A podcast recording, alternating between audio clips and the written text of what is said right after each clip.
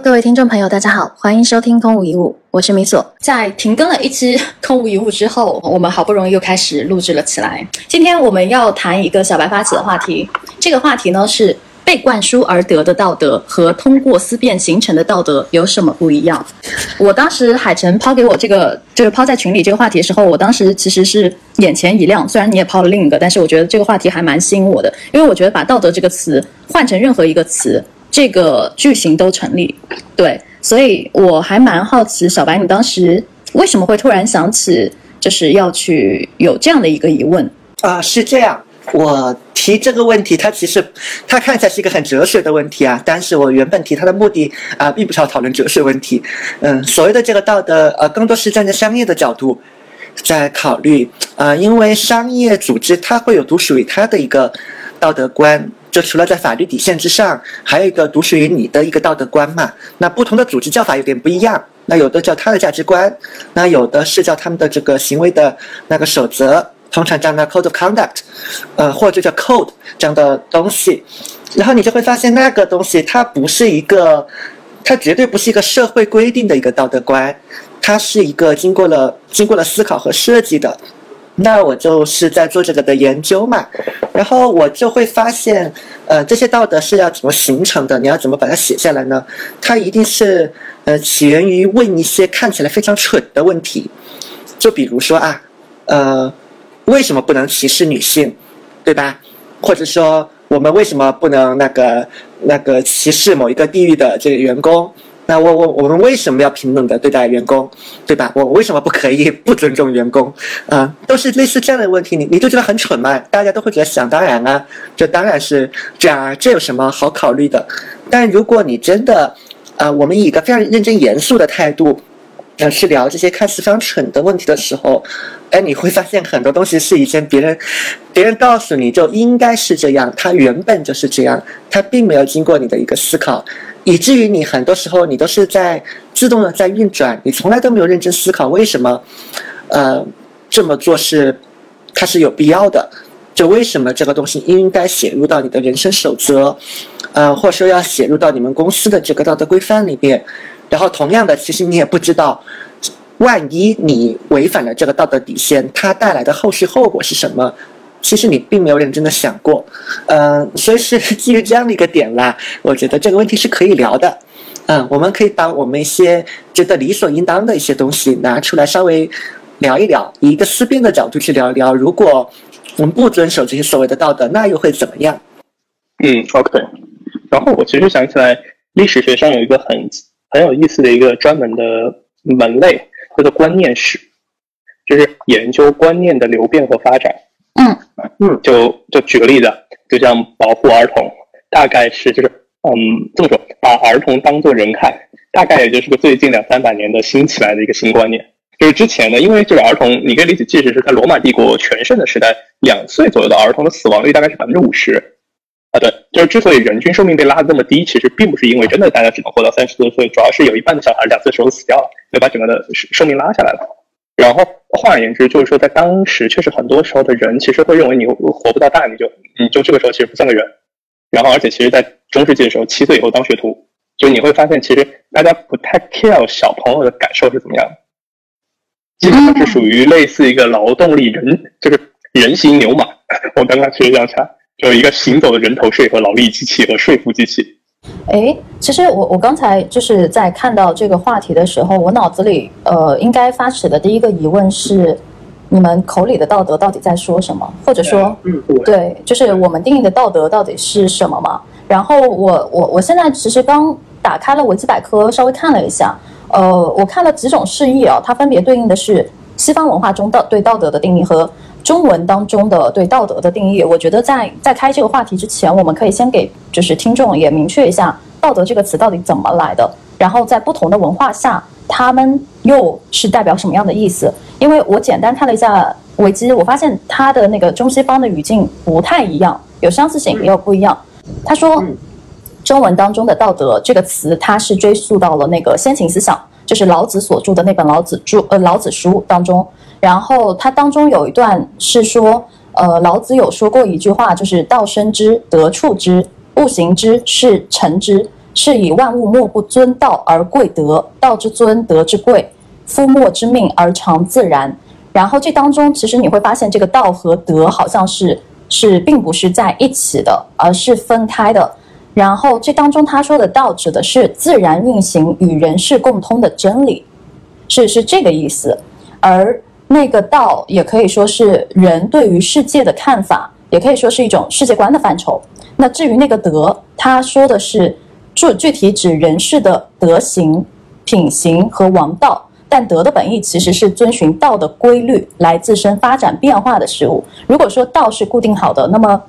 我理解好这句话。如果说道是固定好，那么德好像是在顺应道这样的一个规则来进行转化的。所以，嗯，它到后面的演变就变成了，其实道和德是两个概念，在当时到后面，道德两个字连用是从那个荀子的那个劝学篇开始，故学致乎礼而止义，夫士之谓道德之极，就是这两个词才开始进行了连接。就一开始他们并不是呃连接在一起，但是到了那个。呃，英语当中的语境，就西方当中的语境，它又不太一样了。他说这个词其实是从 morality 这个词，它是从十四世纪的晚期，呃开始诞生的，就是起源于拉丁语。然后这个字面意义包括了礼仪，就是 manners 嘛，我们常说性格。嗯。然后人在社会中适应的行为，直到从那个一五九零年开始，英语中的道德开始有了 goodness，就是好的这样的含义。然后道德与那个。英语当中的那个 rightness 就是正确的嘛，是呃道德的同义词。在西方的那个文化讨论中的道德是在哲学科学发展下的研究主题，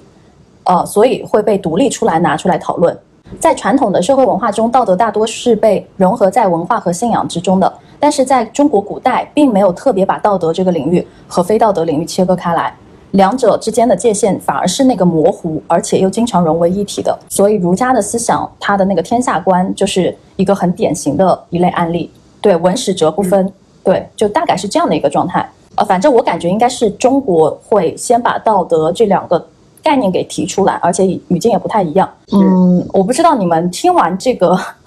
就是道德这个词的发源，然后在中西方语境下，呃，各自不同的释义之后。我们再回过头来去看这个问题，关于，呃，我们刚开始说自己思辨得来的和被告知的道德的有什么不一样？这这个话题，你你们是不是还有还会有自己一个不太一样的视角？就在听完我说那个道德的释义之后，我的第一个反应是，嗯，其实他们的两个来源还真的蛮蛮能反映那个中西方。思维的一个差别的，那中就中国的一个思维，或是东方哲学的一个思维，还是我们会讲那种辩证合一嘛？那我们还是要会顺应，有点顺应天道和自然的这个感觉，就一切都是在思考和指向，都是在讨论我们现在最爱聊的什么所谓底层规律，对吧？因为其实最底层的规律就是这个宇宙和自然它运行的法则嘛。我们是在这个的基础之上去思考，然后做选择，呃，因为，嗯，我觉得从实战上来讲，嗯，倒不一定是说你时时刻刻都在每一刻都在遵守所谓的天道，但至少你会在这上面，在这个基础上去做一个判断，呃，起点一定是先去了解所谓天道它运行的规则是怎样的，也就是道德的那个道的部分。嗯，西方的整个思考点，在我听起来好像还是一个从。从人以以我这个人为中心去展开的一个一个思考，那就是考虑包括说我的性格是什么，然后我认为对的东西是什么，然后然后我跟别人讨论嘛，发现哎我们两个对这个东西好好像理解是不一样的，那我们两个就要去争论，要去辩论，那通过辩论，然后得出来一个我们认为就是普遍能够接受的一个统一的标准和规范。那这是两个人变吗？那一如果是一堆人变，那就是慢慢慢慢的就形成了这个这个这个小群体大家所认可的这么一套规范，那那个就会成为他们所认为的这个道德。嗯，虽然从底上，嗯，或从实际效果上，我觉得，嗯，也许大家的那个最终结果都是一样的，呃，就是那个形成的路径可能有点不太不太一样。嗯，然后然后我会发现，好像在这个意义上来讲，我原本。提的这个话题好像更多是站在西方的语境下，就西方思维的这个语境下去去谈的，嗯，对，反正我这两个路径都可以都可以聊，但我似乎但可能是因为我教育背景的关系啊，嗯，虽然此时此刻我更欣赏，嗯，东方的那一套，呃，但是呢，我觉得其从上手难度上来讲，嗯，西方的那个我觉得会好好上手一点，因为讨论那个自然规律啊、宇宙观啊这些，嗯，其实你需要的这个鲜艳的知识还蛮多的，很多知识你不具备，这个讨论很难展开。但西方的那个，我觉得是，就是比较容易上手的一个讨论方式，你就质疑嘛，你就质疑很多想当然的东西吧，就。就如我们开篇所讲，那你你是要尊重女性，的为什么非要尊重女性不可呀？然后你说要把孩子当个人，那我不把孩子当个人又会怎么样呢？那你说人应该是人，他不是牛和马，对吧？那我就把人和当当成牛和马来对待，那又会怎么样呢？嗯，所以他这个讨论会比较容易开展。嗯，其实我我在想的是道德这个话题，或者说他的评判标准是不是就是一元论？我不清楚啊，就是你们怎么去看待道道德这个词？我们认为的，呃，你要做一个有道德的人，那我理解为这个道德已经是被规定好的。那如果说它被规定好了，是世俗意义上，或者说我们一直以来遵循的，那么道德似乎就会陷入到一个一元论的语境当中。嗯，我觉得有一个有一个简单的方法啊，因为我们我们并不是要在这里做哲学的讨论，非要从那个定义上去细抠。我们就可以基于那个讨论一个常用的基本原则嘛，展开对这个事情的一个思考。啊，刚刚米索在问，就是道德，这个人类为什么要有道德这个东西，它的这个实际的意义是什么？那那其实我觉得中国还是一个比较踏实的这样一个文化，还是蛮世俗的文化的。这一点其实有好的地方，就是我们什么时候都会去先聊这个东西有啥用，对吧？所以我们其实可以先设置一个大致的，呃，一个前提。就是说，呃，道德的出现，呃，我这是我们的讨论前提呀。我就这个前提，我们就不要去挑战它了，不然后面讨论就无法展开了。嗯，我我们认为它道德存在应该是它应该是要在帮助人类得到，或者至少帮助我们所在的这个国家和我们所在的啊族群嘛，能够得到更好的发展。它一定是这样的一个目的，它一定不是用来就是坑大家，对吧？嗯，而且它应该会有一些不可替代性。不然的话，大家就只靠法律规定就好喽。那为什么要有道德这个东西呢？嗯，所以我觉得这是一个基本的前提，是为了让让人类整体变得更好，所以才我们才会讨论道德这个东西。嗯，哎，那我我觉得我们可以来抽一点具象的例子，就是既然谈到了这个话题，我们分了两个立场，一个是被告知的，呃，还有个是自己思辨的。那么在这两个立场当中，我们不妨来想一想。你们认为的，或者说你们从小到大的经历当中，那些被告知的，就已经潜潜入在你们的那个脑脑子里，你想都不用想就知道这个肯定不道德，或者说这这肯定是不对的、不太好的事儿。和你们思辨的道德，呃，有具体的例子吗？就是你你会想，哎，这个事情我还要想想，好像并不是不道德。我脑中第一个第一个浮现出来的一个一个点啊。呃，就是关于呃类似诚信，如果再细分一点是呃，它跟割韭菜这个事情有有关系，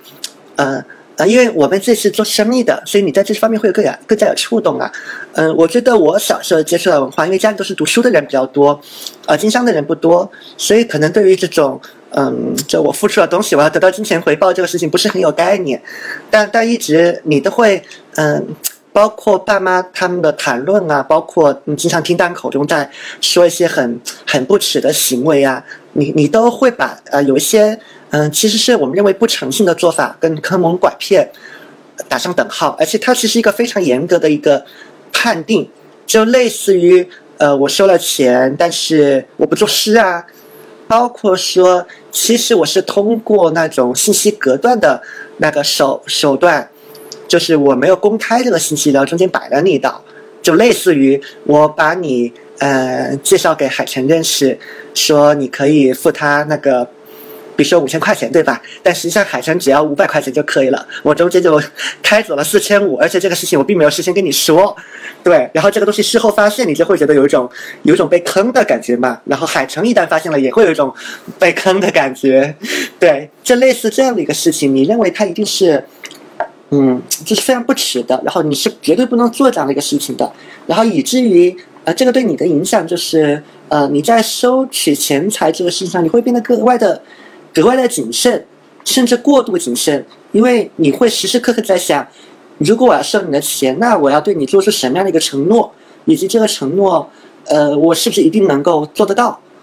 还有对于这件事情的这个理解，我们两个是不是保持了充分的一致？因为我不想收了这个钱财，然后因为一些客观的原因，让你感觉得到，让你感受到我没有诚信的对待你。呃，你你脑中会有很多很多这样的一个小问号，那有的时候也痛，也确实会给你自己带来一些困扰嘛，就是你你迟迟没有办法发起这个收款的这个动作。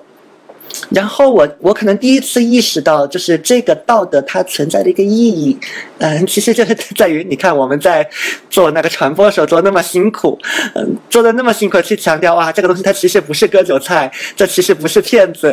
这这其实是一个正常的手段，你就知道，因为市场当市场上有很多人在做这样的一个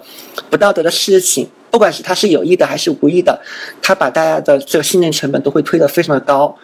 原本就是一两句话就能搞定的事情，现在我先要跟你解释通，就这个东西不是伪科学，这个东西不是坑你的，呃，这个东西没有错，只是用的方法不当，可能会带来一些麻烦。你要你要去做众多的铺垫，你就会发现，因为大家不遵守，嗯，这这种意义上的这个道德规范，那会导致大家信任成本会推得非常非常高，那大家做交价值交换的这个难度其实是变高了。嗯，它给整个人类带来了麻烦。嗯，可能是在那一刻，就是当我写东西写的头疼，在想要怎么去先去那个帮助大家推翻脑子里面那些旧的东西的时候，可能在那一刻我就意识到了，这道德它是有它存在的意义的，它是有它的功利价值在的。我返回头来去想了，因为我前两天就是因为是碧波在跟我聊嘛，就是说因为在聊一些关于生意上的事情，他说其实是就是。背景是，就是说，他说，呃，在赚钱上，其实赚钱对我来说是一个是爱好，然后我的安全感其实不来自于就是真的有一个亿啊，或者说十个亿，然后他说我的安全感来自于信仰，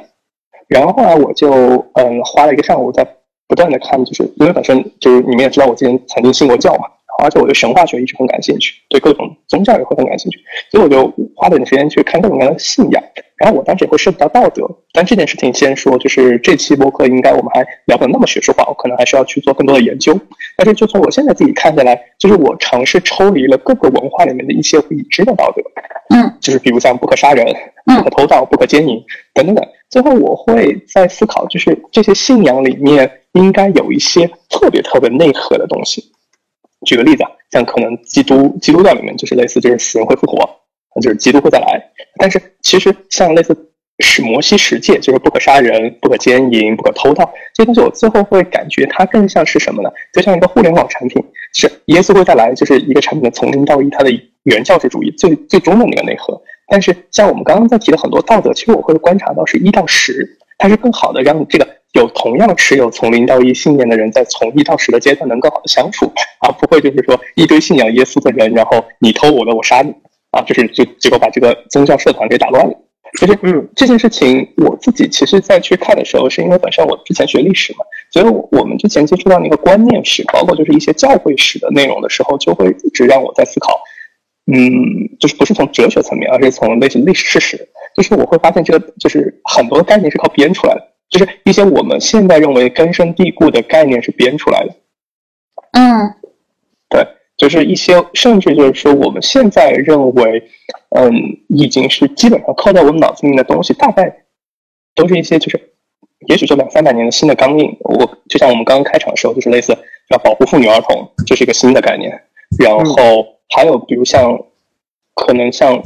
一些很内在的，就是我我在说的，其实和道德有点点差别哈，但其实这个是类似我们所有人相信的东西，就因为我觉得这些东西其实都是所谓的这个观念。那嗯，举例子，其实之前的绝大部分的宗教，除了这种亚伯拉罕系的宗教，就是基督教、犹太教、伊斯兰教以外，绝大部分的宗教，包括东方宗教，基本上相信的东西都是这么一个东西，就是世界是巡回的、循环的，就是就是有点像就是汉朝汉朝亡了，下一个朝代又会来，就循环往复，才是大家对于之前世界的所有的认知。就是你可以这么理解，就是启蒙时代才形成的一个新概念，就是我们的明天会比今天过得好。就之前的人从来不相信，就是明天会比今天过得好。呃，客观上很简单，因为就明天可能有水灾了，大家就死了。嗯，事情就是这样的。然后返回头来，这个时候我就会再去想这件事情，就是道德这个东西是怎么被发明出来的，然后哪些道德是我们该遵守的，哪些东西是不该遵守的。因为这件事情，我曾经自己破除过一次。就是因为我曾经信过天主教嘛，然后呢，这个时候当时中间有一些东西是我完全不能接受的，就是嗯，就是道德某种程度上，它会和一些律法又会结合在一起。嗯，就举个例子，嗯，不能就是不能周五的时候晚上吃饭。啊，OK OK。对，然后每周日要去教堂。嗯，也有可能就是呃，最最最不能接受就是类似于没有不能有婚前性行为，不能带病。啊啊，对这个都是很强的道德，就是你如果说周日要去做呃叫做 confess，就是你的忏悔。那这玩意儿就是基本上可以贴在你的忏悔名单里面。就是我大一大二，呃，我整个人状态其实很不好的一点，就是因为当时我接受了宗教，但客观来说，呃，我我基本上属于天天在太违背道德，就违违背类似教会法，天天在违背教会法。对，对。然后这个时候，我当时确实就会让我感觉自己好像确实是一个呃很不好的人。直到后面就是我后来就去开始看，就是教会法大全嘛，就我去看历代教皇是怎么去颁布这些法律的。然后这个时候我就会发现了一件事情，就这玩意好多东西是编的，就是因为你能看到，就是呃，基督教有一个很好的点啊，就是说它不太像佛教一样，它是每每一代教皇颁布了新的法令或者是新的经文，大家是有备案的，对所以你是能看出这个玩意是在哪一年新编出来的。哦，OK OK，对对对，就就有对，就有点像，其实就像嗯，就中世纪更更更神奇，就是一年三百天，有可能有两百天就是不能吃肉。对你就会发现哦，看这一代是这个教皇家的，下一代是下个教皇家的，因为他一开始只有一百多天，就是因为雷雷雷雷雷才两百多天。哎，你你说到这个案例了，既然是案例的话，我我觉得为了让播客更具有趣味性，我说几个真实的案例，呃，它都涉及到不是被告知的道德，而是要自己思考的。当然我现在没有答案，那我就把这些案例抛给你们，你们来帮我解答一下。嗯，第一个故事是这样的，就是真实发生的哈，就是有个朋友有一天在跟我聊天的时候，他说，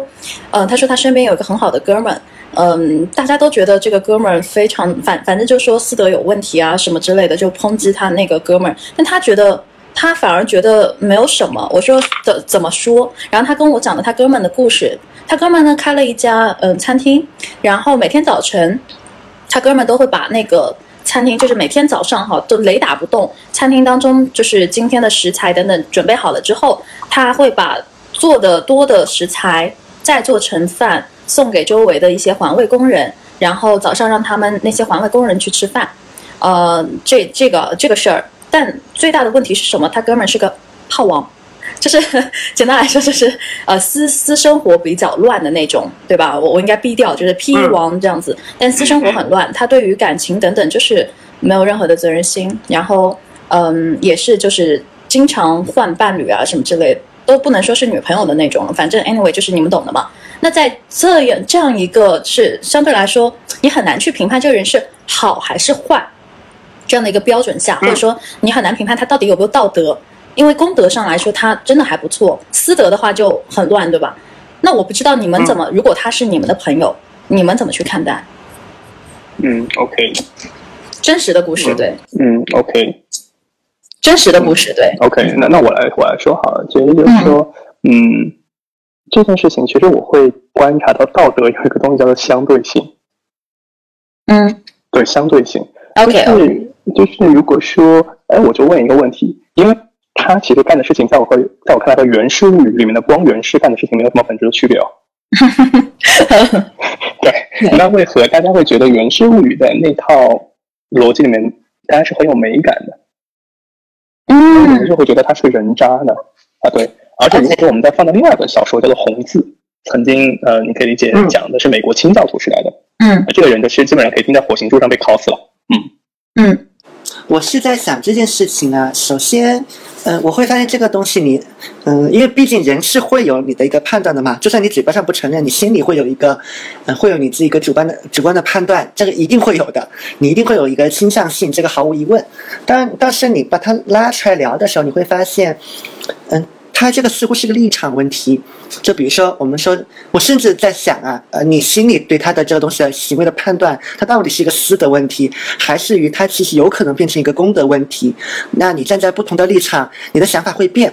我举个例子啊，如果此刻我更多是站在男生的立场上，那我会觉得这好像更多是一个私德的问题。对吧？因为我好像是会想当然的就会觉得，因为因为这个就是你自己的自己的事情啊。就其他方面，我觉得他并没有危害到别的人，然后它也没有产生那么实际的危害，那我会这么想。可是如果此刻我是一个女生，那大概率我不会那么想。就虽然可能这个朋友对对我也没有意思啊，我对他也没有意思，我我是知道的。虽然他是一个什么王，但其实他并不会作用到我的身上。但是我会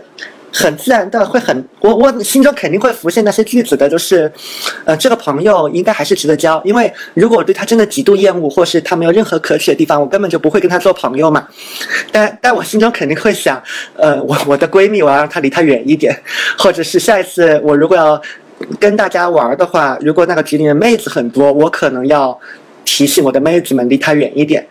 因为你你会很想当然的就会，你就会想到这件事情嘛，因为他是一个这样的人，那他会不会就是同样的把这些东西作用在我的我的好姐妹身上？你很自然的就会去做这样的一个代入，嗯，所以你就会发现，哎，我们还仅仅是说一个性别的这样的一个差异，就已经可能导致你判断的差别了。那更多，嗯，更何况是其他的一个方面，所以这个问题它本来就比较难，比较难界定。然后我会发现这个问题的一个界定还跟你个人的一个，呃，你个人的一个做事原则，呃，或者你个人的一个所谓的信仰有极大的一个关系。那比如说，如果以我为例，可能，嗯，我相对来说比较比较坚信的一个一个信念，就是人应该先管好自己，然后再去管，再去处理别人。而且很多时候，你真的只是能够给一些提醒，因为你并不可能真正的改变别人。人要发生改变，是他想要改变，那他向你去求助，那也是是他先意识到了这个问题，对吧？然后他发起了这个请求，然后你才能去帮助他。而且帮助的这个过程，它本身就具有一定的这个专业性。所以，我不认为在这件事情上，我有我有任何的资格去对他在这一方面做做指手画脚。我顶多就作为朋友，我就提醒一下，对吧？我提醒你一下，这样这样做可能会有什么什么样的一个麻烦？而且我提醒的目的是为了，其实是为了更好的保护你啦。我不希望你受到伤害嘛。但是，呃，很多时候提醒也可能也仅限于此，而且你甚至都不会反复的说像老妈子一样反复的念叨，因为你要相信人人都是有自主性的，很多道理我我觉得人家都懂，人家不需要你再去教育他，再去告知他一下。嗯，所以我觉得，嗯，这个就是我的一个我的一个想法吧。嗯，OK，其实你刚刚说到那个私德和公德的转化，我还想到一个立场，就是公众人物和普通人，就是公众人物的这个情感问题会被无限放大，拿出来抨击。比如说最近的很火的那个林生斌，他虽然不是明星，但他某种意义上来说已经成了一个。我们可以说是公众人物了，而且最近我不知道你们有没有留意到他的一些新闻，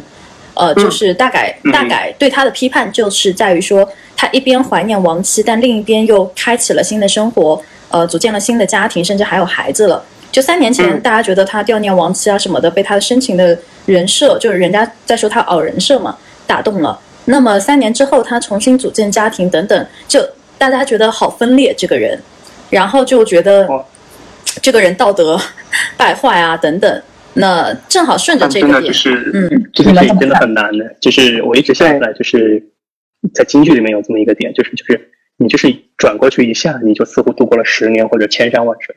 但你想真的就是让任何一个人去扛了三年，其实但是就是每一个白天和晚上这么一个一个过去，就真的很难熬的。就是就是三年的时光，就是一千多个日夜，那个东西其实很难很难忍很难熬过去的。就因为公众他记得是一个片段，大家就假设了一条延长线，但其实从来都不知道每天大家自己过都一定是有波澜的。然后我刚刚其实在想一个很有意思的点，就是我在插入一个点，就是因为你们都知道我最近自己做自己做游戏嘛，嗯，就是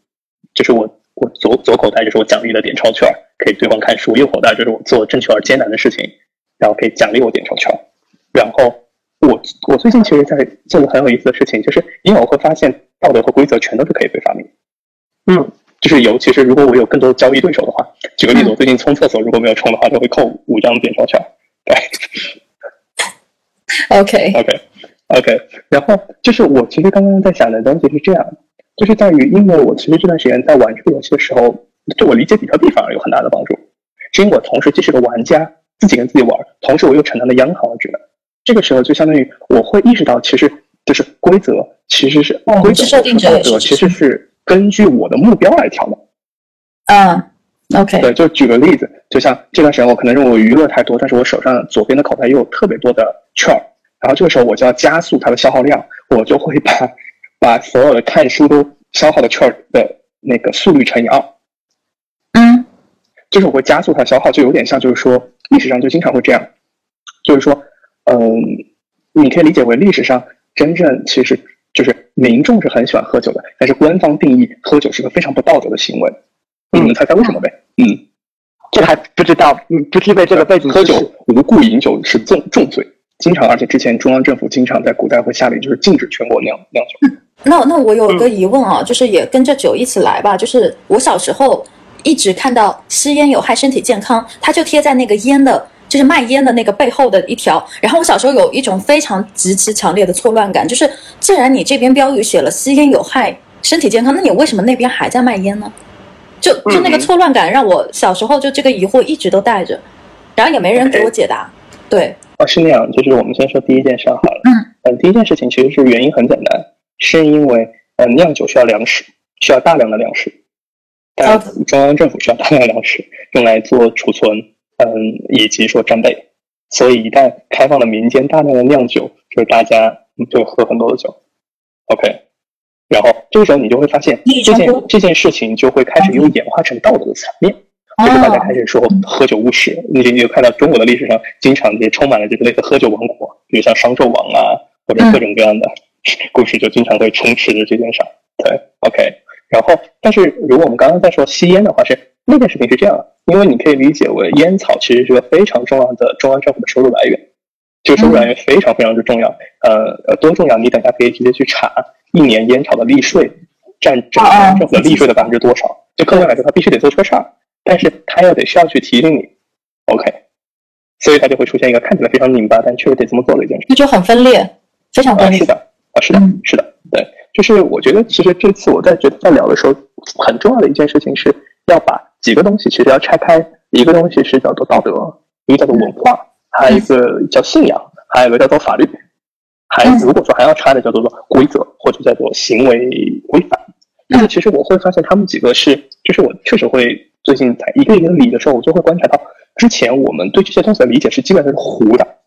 对，基本上是糊的，就是很多我们认为是道德的东西吧，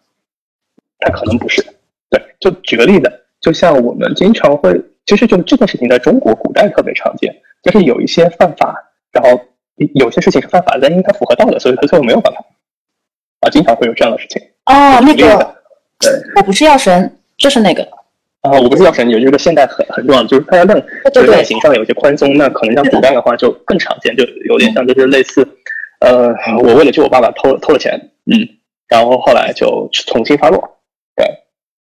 对，还还有那个我。应该是那个罗翔提到的那个案例嘛，就是我已经要饿死了，嗯，被迫杀了熊猫，只只能吃熊猫肉，对吧？要不要判我的刑？就类似这样的。嗯嗯，对。然后，而且包括就是说，就是这种渗透很很很神奇，就像呃，就是就像就像伊斯兰教不能吃猪肉啊这件事情，其实你会发现它其实是从一个生活习惯演进到了道德层面。就像就像现在我们见到的回族同学和维族同学，就喝酒喝的比我凶的多了去了。但是他们就是不吃猪肉，嗯，对，但是不吃猪肉又是从哪里来的呢？好问题，其实是因为是从从埃及那边过来的，对，是因为那个地方不适合养猪。那我去，这个冷知识，对，因为猪肉在那个温度下特别容易腐败，对，而且猪是杂食动物，就是群居的猪在一个高温的环境里面会引起它大规模的猪瘟。所以就是因为之前我们在当时在看一个耶鲁的课的时候，其实是一个呃是一个以色列的一个历史学教授，当时在去做这方面的研究，就是再去聊，就是像在当年，呃，为什么养猪技术的不成熟会导致就是说在中东地区养猪是个不可行的东西，然后就会导致就是大家一旦吃了猪肉，确实会身体不太舒服，所以就干脆把这个东西叫做那门课，我如果没记错叫文化与禁忌，嗯。就是他怎么就是把这个生活行为最后上升到一个宗教层面级别的道德，就你不能吃，就是你看圣经就圣经里面就充满了这个也不能吃，那个不能吃，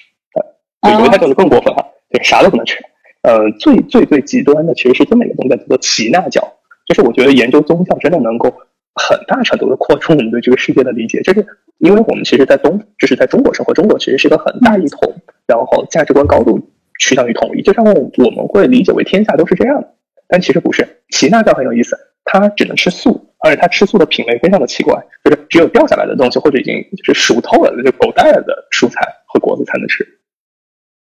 嗯，哦，好所以它已经不是不能杀生了，它已经不是不能杀生了，就是类似就是如果这个苹果在树上，它除非掉下来，你口才能吃。嗯，就是听起来是不是饿死饿死的节奏？对对。哎，你你你这样一说，我想到了那个，就是我也补充一个点，就是在现代有一个有一部电影叫《饺子》，是杨千嬅演的。然后这部片子应该是恐怖片吧？它主要讲的是什么呢？就是说香港有很多的贵妇，她们为了呃美容养颜，然后会去偷偷的从那个大陆走私。大陆走私什么呢？就是婴儿的，对，不管是胎盘也好，还是说是那个未成型的那个婴儿。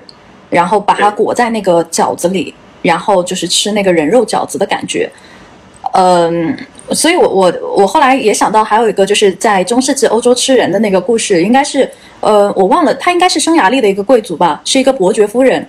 然后他拿那个他会用处女的鲜血去淋浴，然后淋浴前他还会喝人血，呃，然后这个东西应该是被记载在册的，就是说。呃，吃吃人，然后为了让你自己保持年轻，所以要用少女的鲜血来滋养自己。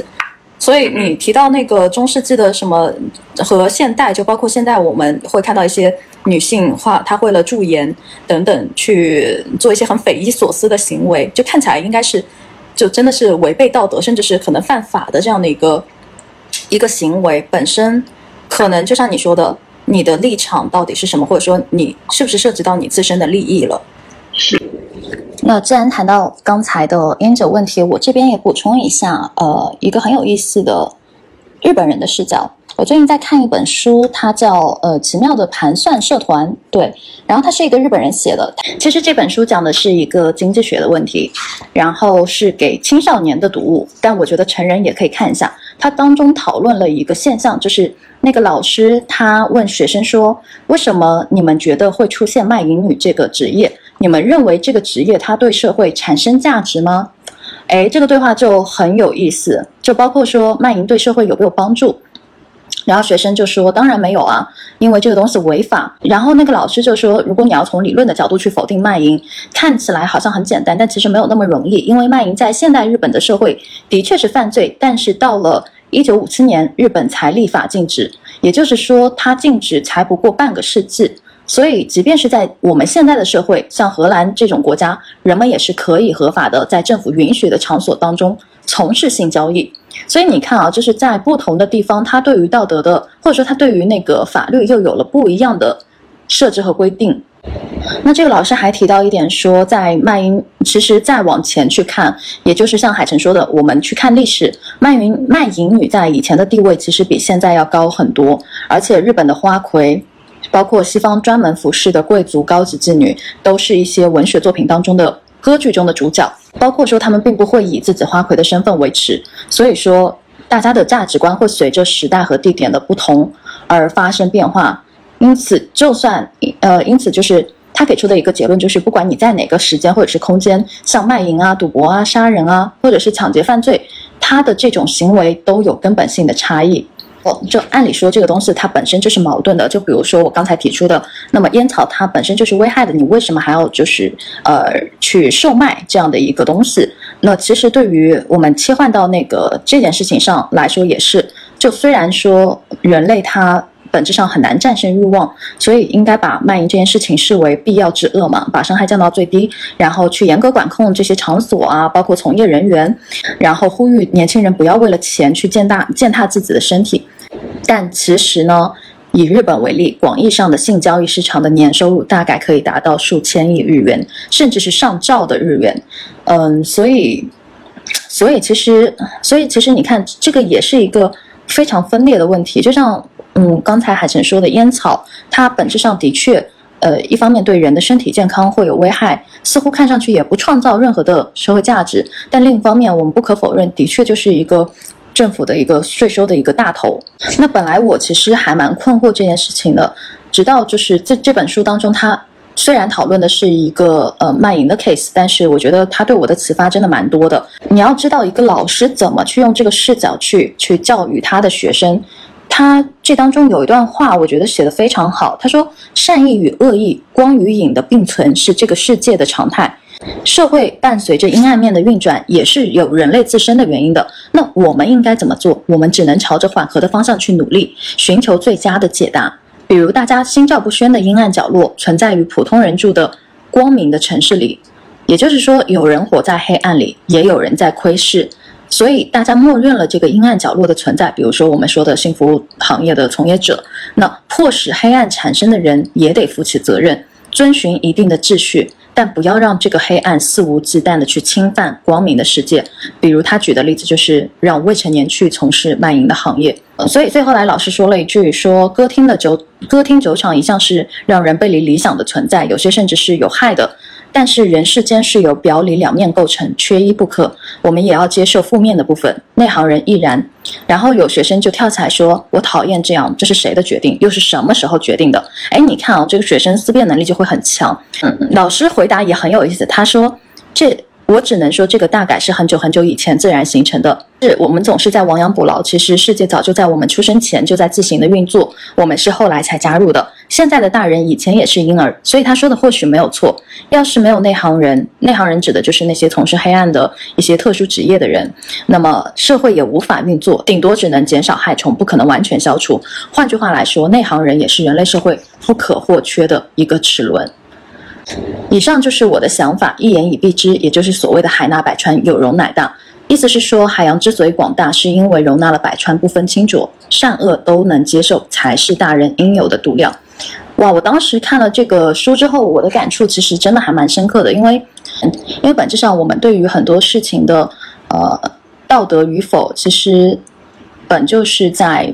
在学习和成长的过程当中，被一直以来灌输的。那么渐渐我们能够所谓的明辨是非，就是相对的明辨是非。哦，我这里加相对也也是意味着说，嗯，我们并不能做到一个非常清醒的就能明辨是非这样子。就像这个这个日本人，他叫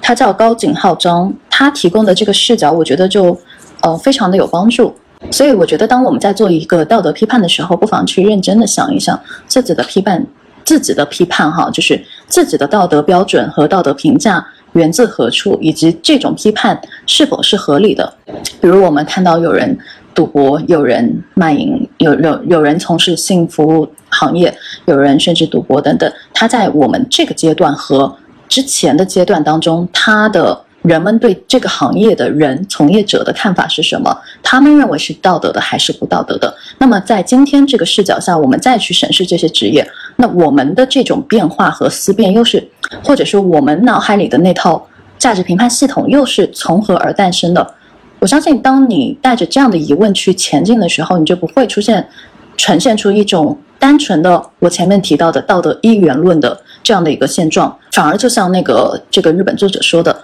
嗯，你会接受这样的一个现象存在，甚至你会知道它之所以存在背后的意义到底是在哪里。简单来说，那个意义我我也并不是说它一定是有什么所谓好的意义等等，意义是一个在我这里的语境，意义它是一个没有任何的情感或者是有有任何的高或者是低的这样的一个评判标准的词，就单纯的存在，就像他说的。有内行人的存在，有外行人的存在。如果没有内行人，也许人类的社会也不会构成这样的一个多元性。嗯，而他们生活在不同的世界，也不要让黑暗去侵蚀那个光明世界生活的人。我后来想了一下，就是道德的确就是用来约束自己的。嗯，不要把这个东西强加到他人身上。所以后来我就想了一下，嗯，的确有容乃大，海纳百川。所以我其实非常推荐大家去读一下。这本奇妙的盘算社团，它本质上本来是讲一个就是帮助孩子了解金钱、探索世界的这样的一个青春小说，但我读出来的感觉不只是青春小说那么简单。就像我刚才抛出来的观点，它有一个对话，有一个思辨的过程。那我相信，作为成年人，其实去看这个书的时候，你也会疯狂的被带入，然后去思考我们今天的这个议题。我说讲到这里，我突然发现，其实我们在聊的道德，它是个可以分得层的。但但我不知道它有没有什么学术术语啊？我觉得有一类道德是就比较硬核的，可能对于这一类道德，他经常讨论的问题是要不要把它写到法律里面。比如说人体器官买卖，比如说代孕这样的东西，因为它确实它会催生，它有可能会因为。嗯，它可能会成为那个权权贵就伤害大众的一个。一个手段，就比如说像代孕这个东西，因为很多人他不能理解为什么不能做代孕嘛，因为为什么不能合法化呀？因为你你就知道很多东西，呃，虽然我们经常我们自己做生意觉得市场化很好，但其实有些东西它是不能市场化的，因为它会催生恶，就类似于代孕这样。那一旦合法化，那那你想想，谁能够购买这个东西？肯定是权贵，对吧？然后一旦成了商业行为，它会形成商业竞争，那大家就会开始打价格战嘛。呃，原来什么？五万九千八的代孕服务，现在限时特价五块九，你就可以去做这个东西。呃，资本来做补贴，那对吧？那那就会有很多处于穷困状态的人，他们就会以一个非常低低的价格去卖自己的一个子宫，然后甚至会出现一些人人的这个买卖，这是完全有这可能的。那因为这样的东西它会比较危险，所以就会把它写入到这个法律里面。但有些道德不会，它可能永远不会写到。法律里面，不然那个法律就忙死了，而且你也会觉得人过过得过于的艰难。我可能从我的本心上来讲，我觉得可能是更值得讨论的是那个第二类。因为第一类，我觉得基本上啊，我觉得这还蛮简单的，就大家多读法律，多关注一下围绕着这个法律的这个讨论。呃，因为那些都是专家们常年思考的这个结果嘛。啊，你跟着那个走，这这块你你就不会出什么太大篓子，就不会出什么常识上的判断问题。但是第二类永远不会写入到法律法规里面的那一类道德，它可能更加值得思考。呃，也许你经过思考之后，你做出来的选择和判断跟你思考之前是一样的，但是你对这个事情会有不一样的理解。嗯，我刚刚就临时想到这一点。啊，是我刚刚想到一个很有意思的点，其实叫做执法成本，就是其实是个投产比问题。就是说，呃，就是这件事情的启发是两个点啊，就是第一个点就是我们，就是我说的，就是我左口袋和右口袋玩游戏，因为我是个制度的构架者。然后另外一件事情，其实是我之前律师在跟我去聊的。我的律师之前跟我聊，就是执法成本，就是包括他们日常怎么去执法呀，就是以及说背后实操的法条，大家是怎么去制定，就是他给我科普了很多。就后来我刚刚在想一件事情，很好玩，是因为很多的法条确实写了，他也没有被执行。嗯，就比如像中国，可能就像流氓罪，曾经哈，就是真的就是八三年严打的时候，真的就是举个例子，呃，嗯。就就就举个例子，如果 AI 现在在街头，然后嗯，可能在不认识你的时候搂了你一下，然后他就可以准备去捞你买枪子了。嗯，对，OK。然后，但是现在就是这个法律都没有被执行，就包括你去看，就是中世纪的很多，就是因为欧洲和美国还有很多很就是很老年的法，如果按照那个逻辑，基本上可以把我们关出来十次，但其实它也没有被执行。嗯，OK。然后这个时候，我其实就会在想，很多法律尚且都是如此。其实包括很多现行的法律，它其实也没有真正的去落地，就包括尤其像税法之类的东西。就是这个时候不能说的更细哈，但是就是说，其实在实业务实操的时候，嗯，即使是执法机关也要考虑执法执法成本。那换言之，我们就想象成这么一个世界：就假如我是呃，假如假如我是一个捏世界泥巴的那个上帝好了，然后这个时候我就会去想，这个世界理想状态应该是什么样，然后我就一定会期望大家按照我的方法来，对吧？但是客观来说，因为因为就是即使是上帝也也可能手不太够，虽然他全知全能，但是但是他可能手不太够。那这个时候呢，就会导致他只能关注一部分的人，呃，你不要干太出格。然后这个时候就是谁真的就是属于那就像打土拨鼠一样，土拨鼠起来太高了，我就要把它打下去。但是我因为我锤子有限，我没有办法打所有的土拨鼠。那这个时候我就尝试去为了去降低这个成本，但又就是让这个社会变成我想要的样子。那这时候我就会去用道德或者用规则去让一部分的土拨鼠自己认为自己也是这样的。哎，那海哲，我我突然，你既然说到上帝，我突然有一个疑问啊，就是，嗯呃，亚当和夏娃 他们偷吃禁果这件事情，就是你你个人感觉他们这是不道德的行为吗？还是说？嗯，但我觉得不是不道德，而是说是呃违反了。举个例子，上帝制造了一个世界，这个世界里面有一些的规则，然后我觉得他们其实是违反了这个规则。OK，违反了这个规则，就是其实就像中国人如果去信仰基督教类别的这种东西的时候，最大的一个障碍点是在哪呢？就是基督教会告诉你，你生来带着罪恶，中国人是很难理解的。就除非那种传世世代信教的人，否则就是说我见过的很多，嗯，就是这一辈开始信基督教的人是完全没有办法理解，就是就是我啥事儿都没干，为什么我我有罪来了？它有点相悖，人之初性本善嘛。中国的概念应该是啊，不是不是，他们的点很奇怪，就是你的罪是来自于因为夏亚当和夏娃偷吃了那个禁果，所以他的子子孙后代世世代代的背着这个锅。就是你听起来是不是很搞笑？就是就是中国精神，就是人都死了，对吧？就是八大原谅嘛，人都死了，来都来了，就是有点像那个几万年前我的祖先干了一件很很奇怪的事情，偷吃了偷吃了这个世界老大的一个苹果，就这个苹果到现在还得我背这个锅。你听起来这是啥事儿？就杨白劳都不带这么干的，对不对？黄世仁都不带这么干的。你听起来就是不是很扯？对，对，关键是还有很多人相信，哎，哎，对，很多人还相信，嗯，这玩意就是这个。你会发现这个东西就像我很喜欢一本书，我到时可以发给你们，叫《第三帝国的语言》，它的开篇叫做开篇的那句话叫做“语言就像危机一样的深”，就是就是就是水银。嗯，对，就是我会刚刚就是天可能一直很喜欢玩游戏，不是狗吗？啊，OK，对不起，深深是啊，对，砒霜吧？啊，砒霜啊，对，砒霜，对不起。哎，不对，是砷，哎，whatever，不重要了。我们查一下吧。对，嗯，OK。然后这个时候。嗯，我其实我其实一直觉得，就是我是我之前也提到过，就是因为我自己自己觉得现实世界好像好好无聊的那点，其实就是在于这里，就是我可能会意识到有些东西其实是虚构的，就是就是道德规则这些东西，其实是我能看到，就是历历代大家发明出来的一个东西，是一个是为了促进社会能以更高效率方式协同的一个工具。就是它，就是就是就是这件事情，如果回推的话，就是我很喜欢天主教里面的一个概念，叫做 credo，就是信条，就是你相信什么。换言之，就是我们所有的法律、信条、呃，宗教信仰，包括道德，其实这东西都是相信。就是我一直认为，人类最重要的东西是因为产生了相信，就是这个相信圈是随着人类的发展是在不断扩大的。就是我们最早信信任的，就只有我们出门的家庭，是因为我可能出了家门，我可能就被别人杀掉当做食物了。就北北京猿人那个年代就是这么这么一个时代，就是如果你去看考古的时候，你就会经常会，嗯，就举个例子，就就就说的说的直白一点，为什么北京猿人的头盖骨就你只能看到头盖骨呢？你有没有想过这个很很搞笑的问题？嗯，很简单，因为被吃掉了，吃的方式就是把你抓住了，然后拿着石头砸你脸，所以你的脸没有了，所以这是为什么北京猿人只能发现他的头盖骨。换言之，就有点像今天我刚出厦门的家，好，我就直接在隔壁的元当湖就直接被另外一个家给抓住就吃掉了。就是我们不愿意被吃掉，对不对？所以我们得发明一个道德，就是不能吃人。嗯，OK OK。否否则，但是你想想，就是一旦没有道德约束的地方，比如你走到食人族的部落，食人族的道德就是吃人很很爽，对吧？嗯，OK。哎，我我还想到了一个点，因为你刚刚说家族嘛，就是你看，像以前古代有很多我们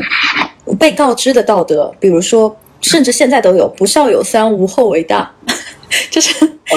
就是如果你不生孩子，即便现在丁克都有问题，对。那我其实我刚刚在想，一方面就是我一直觉得制造道德的那个人特别牛逼，就是制造这条道德原初的那个人，他可能有其他的目的，就是有点像小白，有点像我们昨天说的，就是我们去发明一个品牌，是我们内在想的是一套，但对外输出的另外一套，但我们愿意让对外输出这套东西，他们得信，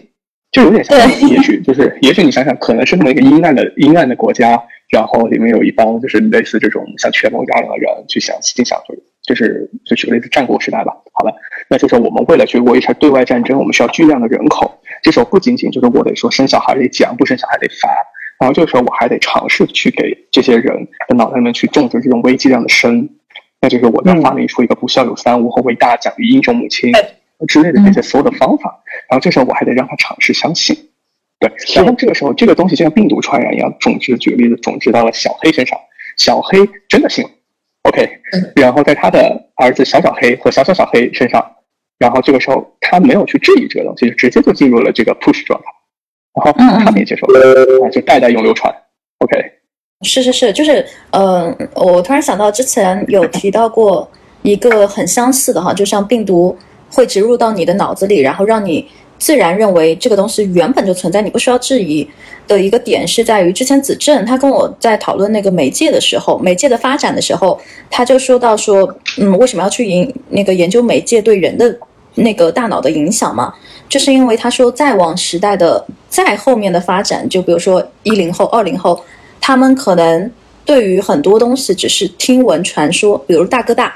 呃，B B 机，嗯嗯，等等，那么他们一生下来。所有周围包裹的都是电子设备，比如 iPad、iPhone，我不知道那时候还有个更高级的设备啊，就电脑啊等等，就它自然就存在在这个世界了。那它一落地接触的就是这些东西，看到的也是这个东西。那你再跟他说，哎，我们要回归到一个没有电子设备的时代啊，去生活什么，他就很难去接受，他会觉得你不太正常。对，对，就是这件事情，我觉得很有意思。就是呃，我再回推一个听起来有点不相关但很有意思的东西。所以我这两天在听一个电子书，是利弗摩尔的回忆录，就是一个就股票大作手回忆录啊、一本很经典的书。然后他在说的东西就是当年他们用纸袋报价机，然后包括写写票据怎么去做交易。但你会发现现在都是电子化的。但我其实我之前一直都不能很好理解会电子化的交易是怎么回事儿。就我在听他在讲纸袋的，就是这种报价的逻辑的时候，我一下就都懂了，就很有意思。就是反而是回推到那种最原始的状态的时候，我就就突然一下发现啊，其实我们现在在用的这套规则是怎么样被发明出来的？嗯，我我刚才脑子里在想啊，我们从教育的这个角度来想，我我们假设现在有一套道德标准，它其实嗯、是没什么问题的，就基本上不用不用太去讨论。但是你会发现，嗯、在跟大家讲的时候，大家的内化过程是会有问题的。比如说，我们做教练的工作，你都知道，很多潜意识里面其实是不太接受尊重和平等待人这样的。因为如果你真的接，你真的内心深处深信的是这套东西，呃，很多沟通技巧层面的东西都都不再是问题了。因为你会你会对人带着好奇嘛，而而不是说，因为我我比他地位更高，我我比他职位更高，我就可以去这么对待你，对吧？你会以一个的平等平等态度去处理，但你会发现并不是。所以其实道德的内化它本来就是一个难题。那我就会发现，为什么在这个意义上来讲，那鼓励大家从思辨的考虑去重新去想很多，哪怕你现在已经是你认为这个就是我我相信的这个道德了，因为这个思考的过程能够让你真真实实的跟这个道德所描述的东西产生情感的链接。那人一旦有了情感的链接，这个东西才能内化。我举一个例子啊，比如说现在跟老板们在讨论一个话题，就是嗯、新一代的这个员工如何去管理和应对他们，对吧？就为什么你我们就我们就不说什么啊、什么嗯、这一代的人不行，或因为永远下一代人都会觉得下一代的人不行。对啊，对啊，但是我觉得我们那我们就把这个问题就放在一边嘛，因为这个问题它不会讨论出任何有实际意义的东西，只会讨论形成更多的这种怨怼和指责。那我们就来考虑一下，就是为什么人家会不听你的，或者为什么你原来的那一套，呃，现在不管用了。就如果你那么坚信那一套，那某种意义上来讲，那或许在过去是真的有用的，那为什么放到现在来就不有用了，对吧？就以前我可以凭我是你老板，所以你得听我的。那既然这一套，呃，过去大家都那么干，那也就说明它从效率的角度来讲，它有一定的可取之处嘛。那为什么现在我们这么做就不可以了呢？对，然后如果你这么去引导，啊，你就会有更多思考，你就会去分析说，哦，现在大家的这个生长环境是不一样了。首先，大家选择变多了，不是非你不可，嗯，而且大家也接触到了更多的信息。这个当然信息它可能是对的，也有可能是偏颇的。但是不管怎么说，可能跟当年的你相比，现在的人他脑子里面已经有的这个信息量其实是变大了的。那在这样的一个情况下，你很难再通过呃仅仅是一个什么权力的关系，或者是威逼利诱，还或者是哄骗的关系，就就那个啥，对吧？以前我可以给你画个大饼，说公司上市，我可以分你一杯羹的。现在可能人家跟你做这个谈话之前，已经去搜搜了一堆老板通常画大饼的方法有哪些，然后。有历史上有哪些做法是承诺了要给你分羹，然后后面就不分给你的这些案例，人家也许早就做过这个调研了。就你不要妄图用这样的一个方法去去对待别人，这套方法已经失灵了。啊，那如果你都了解了这些，你还这么做的话，那那也许我们只能得出一个结论，那那真的是，呃，你作为领导很多东西你没有想明白，啊、你把人想的太简单了，对，所以呃，anyway，就回过来讲，就是我我觉得思考的过程很重要，因为有了那个刚才这样的一个思考过程，哦、你才会在心里产生那个情感的涌动，你才发现哦，这样真的不可以啊！别说是我的下属了，连我对待我的孩子，你会发现这样都是不可以的，因为它并它并不会产生什么实际效果。就即便我是抱着一个好心想要对待他们，你会发现你的这个好心不会带来任何的作用，甚至会带来反效果。那你就会相应的去调整你做事的方法。我刚刚想到一个特别具体的案例，就是一个某种意义上来讲写入到了我的道德系统里面的一个一个东西，其实来自于胭脂王的一次启发，就是类似于你解答人家，你可能随口解答了一个什么东西，人家发给你一个红包，那过去我会不收，但胭脂王他一定会收嘛。但但我们两个对这个都解释有点不太一样啊。至少那个时候，胭脂王给我的解释是，呃，这这就是你的财运嘛，你不能拒绝，这会影响。但我后面是发展出了另外一套解释系统，我认为对我来讲是更有解释力的。我会发现，一旦，嗯，哪怕我只是随口一答，我本来没有认为这是一个生意，但是如果我我随口一答，人家对我，嗯，有了这样一个金钱上的感谢，我一定会收。嗯，我是发现，哎，你看此刻我有这样立场啊。我是站在专家型的这一类人的立场上，在想这个事情。我一直觉得这不仅仅是中国问题，其实全球看都是这样。我始终觉得大家对于专家型的人是不够尊重的，不太尊重大家的脑力成果，就是。也许道理上你觉得好像说的一套一套的，但实际到实操的时候，他们不能理解为什么我跟你，我我们之前也说过啊，也聊过这个话题，就我直接坐下来跟你吃顿饭，你只陪我聊了个天，你咋还收钱呢？你你并没有解决我的问题啊，就或我我并没有因为你聊这个问题，我的你的分享，我我就好像得到立竿见影的那个问题的解答啊，但我为什么要付你这个钱？因为他确实付出了脑力的成本。而且我在这边跟你说的，好像短短的几句话，那都是长年累月专业积累的这个结果。如果没有那样的专业积累的人，他是没有办法说出那样的话的。但是，你看这个事情就很难，很难被人内化。那我就会发现是，呃，在这一块上，大家展示的这案例不够，可能是一些先先前者没有做出一些好的示范。就比如说，如果你是一个专家型的人。你老在免费的给人解答问题，我觉得这是它是有些外部效果的，它会产给外部的人产生一个一个感觉，就是哦，原来这个解答对方是不需要付出成本的，我是可以这么去做，我这么做不会有任何问题的，呃，那我觉得这个这个对于专家型人来讲不公平，所以我觉得我应该做出一个好的好的一个示范，而且我也在想，我我是在我始终在往好的一面在想啊，我说如果。这样做示范的人多了，这不仅仅是说让专家型的人，这整个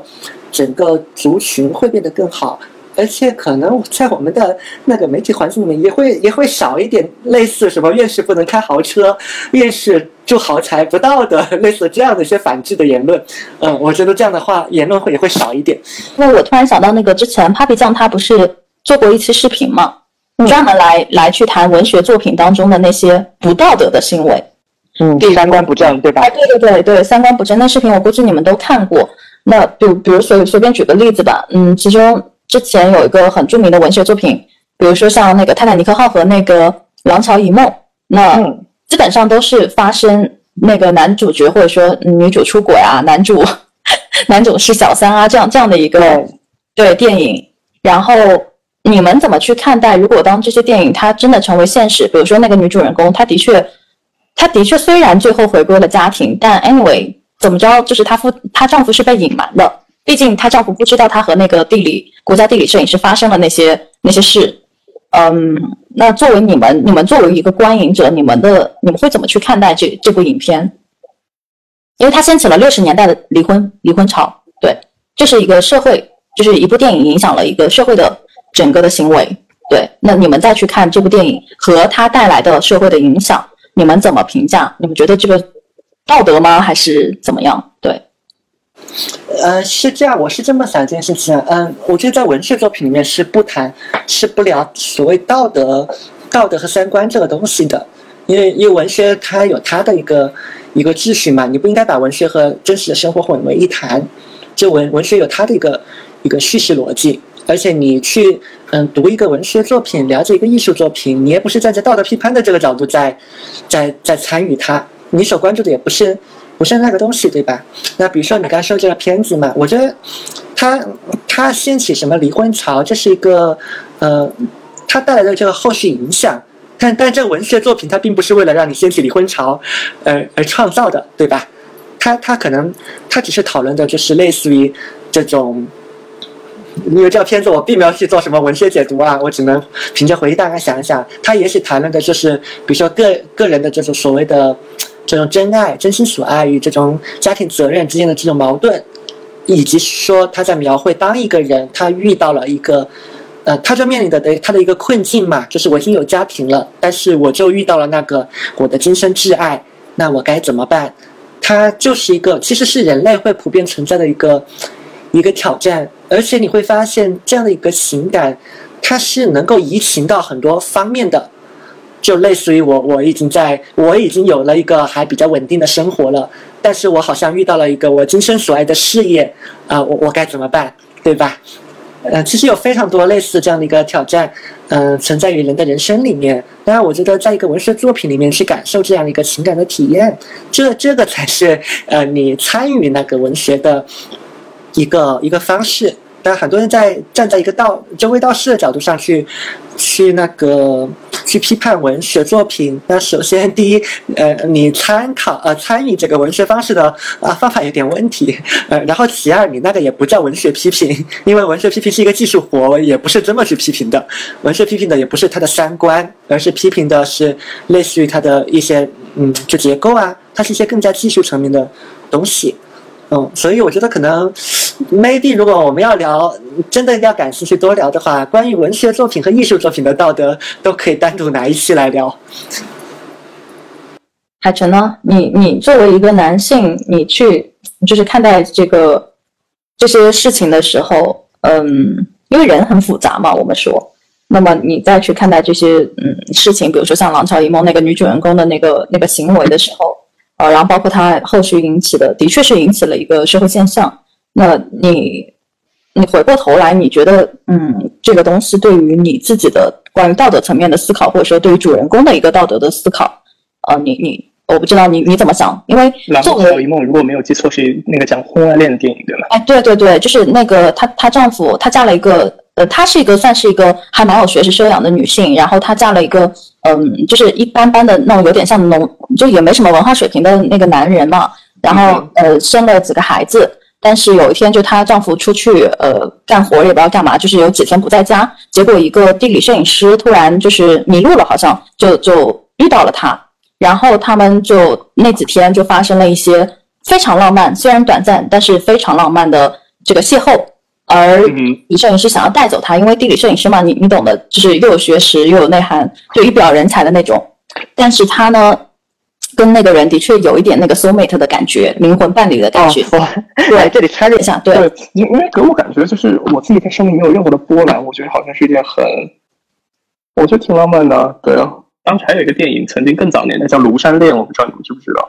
妈呀，这么古早！中国第一个就是在七八十年代，就是亲，就是男女之间亲嘴的电影，就那一个镜头就被喷了很久很久。就是如果我们去看这个道德，它是在不断的变化的嘛。就是就就有点像邓丽君的歌，之前也会被疯狂喷，对吧？就你像我们现在把韩国女团这玩意儿是拉到那个就七八十年代了，我估计就每天都可以被喷到致致死。嗯嗯，对。然后哦，我知道了。还有当时为什么这部电影还会被批判呢？就至今还在被批判的点就在于说，他们认为，嗯，就底下评论区哈认为说，那个导演非常的心机，就是把一个婚外情拍的这么的呃浪漫，不就是一个婚外情吗？为什么要搞得好像很浪漫的样子？呃，好像就是也的确是怂恿了，好像很多人在去，好像是是在怂恿大家去搞婚外情的感觉。对，所以他们站在一个。相对道德上的角度上去去批判了这部电影，对，嗯。嗯，我我我发现这就是那个味道士们的一种思考的逻辑，就是呃，我们此刻不聊那种，就是他他是出于自己的一个目的去做这个事儿的哈，就是我们是聊那些他发自真心的认为这个是有问题的一类人，我们经常会称为味道士嘛，嗯，其实这个，呃，其实可我们可以用那个。呃，教练的那个逻辑层次的这个事来解释这件事情，他们很多时候是把人的行为和这个人的意图，还有这个人的身份就混为一谈了。就也许我看到的是一个，比如说一个写作者，他写了一段婚外情的这个东西，这只是我看到的一个行为表征，然后他就会把这个东西理解成这个人他是赞同婚外情的。对吧？如果而且当你人带着这样的一个眼光的时候，你很自然的就会找在这个人上去找线索嘛，就说哇，你看这个人他离过婚，然后而且他的那个第二任妻子好像还蛮年轻的啊，那一定是他本人也是这么这么这样的。然后如果网网上还搜得到一点他的一些花边新闻的话，那就你就更加确定了这个人一定就是一个搞婚外恋的人渣，所以他才能写出这样的这样的东西来。就大家会有非常多的这个。我们所谓其实脑补就是这么来的嘛，这也是人的一个天性，人天性就是喜欢去做脑补的。但这个事情，首先我如果你但凡有一点常识，你就知道，呃，文学创作的人他不是这么去想问题的。这文学创作不是因为我要歌颂婚外恋，所以我才写了一个婚外恋的故事。这文学创作不是这么来的。呃，然后即便我们不是讨呃聊文学，我们聊别的东西，比如说你说来那个聊林生斌的事件，对吧？嗯，光是还原真相其实是非常难的工作。嗯，你做新闻，你非常清楚这个事情。嗯，对，就是有太多的东西要去还原。你的很多脑补，其实，在逻辑性上来讲都是有很大的问题的。你的那个证据链条都是非常的薄弱，非常的不堪一击的。就是我我这也是我最近就是在网上看那些言论，我看的有点烦。就是我觉得他们的很多表达。就我我先不说你那观点怎么样，我我是什么观点根本都不重要，我只是单纯觉得那些表达本身没有逻辑，就随便抽一段就是放到那个什么 GRE 作文里面去写什么 argument 之类的都可以被批到死的，就太多逻辑问题了，然后太多的这个证据，它根本就经不起推敲。嗯，我我我的一个观点是这样子的。嗯，所以所以其实哦，我觉得最后我们可以差不多了，就是总结一下，我其实从。你的观点和海晨的观点，我有一个新的，或者说我自己的视角，从你们身上去学到的东西吧。就是首先就是，当你要去谈论道德，或者说当你要去对某件事情、某个人去做道德评判的时候，很可能首先要去想一下立场问题，不管是对方的立场还是你自己的立场，因为很多时候我们在批判也好，或者说我们在去评论一个人的道德问题的时候，往往是我们的立场出现了冲突。就是他符合我的立场，他甚至符合我的利益，就不说立场了，就就他甚至符合我的利益，但是呃，他就是在某种程度上却跟我去进行了一个冲突，所以我会去批判他。嗯，对。然后这是这是第一个，我从那个你们刚才讲的那个故事也好，或者说呃，从一些观点上当中得到的一个知识。然后还有点应该是从小白你刚才说的那个点去得到的，就是也是在我们去评价一个。呃，人或者是一件作品，它是否有道德问题的时候，我觉得很多时候我们的评价太过于廉价，或简单来说，就是那个廉价是在于说，我们只是在依赖于感受去评价，而并没有从一个真实的实际情况去找到所谓的真实的线索来去做客观的评价。因为很多时候，当我们认定一个事情它不符合我们的道德评判的时候，往往会加入主观的这样的一个。呃，视角，然后去寻找那些符合我主观立场的那些证据，然后再去强化说，哦，你看那个人的确就是有道德问题的，这这反而会加强了。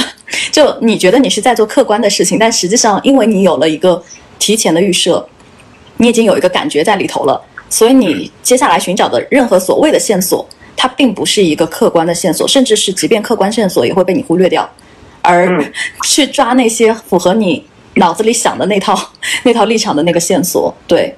我感觉哈，所以真的要去做一个道德评价的时候，其实对人的要求很高，尤其是思辨能力，他的要求很高。嗯，我我自己就是这场下来的一个自己的感受。你们有什么要继续补充的吗？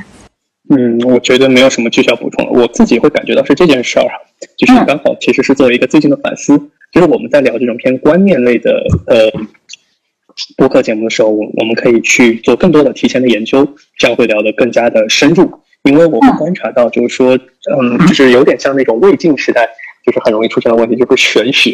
就大家会就是会花很多时间去，嗯，就是玄谈。但是其实很多时候，其实就是在那种，就是我想起来前段时间我在重新看一本，就是曾经汉代的一个辩论叫做《盐铁论》，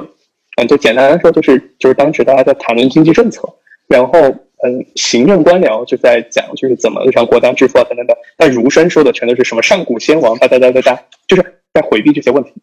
他在用道德，嗯，再去讲很多的东西。然后，但是对这个东西的事实其实是没有讲清楚的。回到我们刚刚说的那个问题，是因为我观察到我们在聊道德、信仰，包括这些东西的时候，其实我们还没有想的那么的细。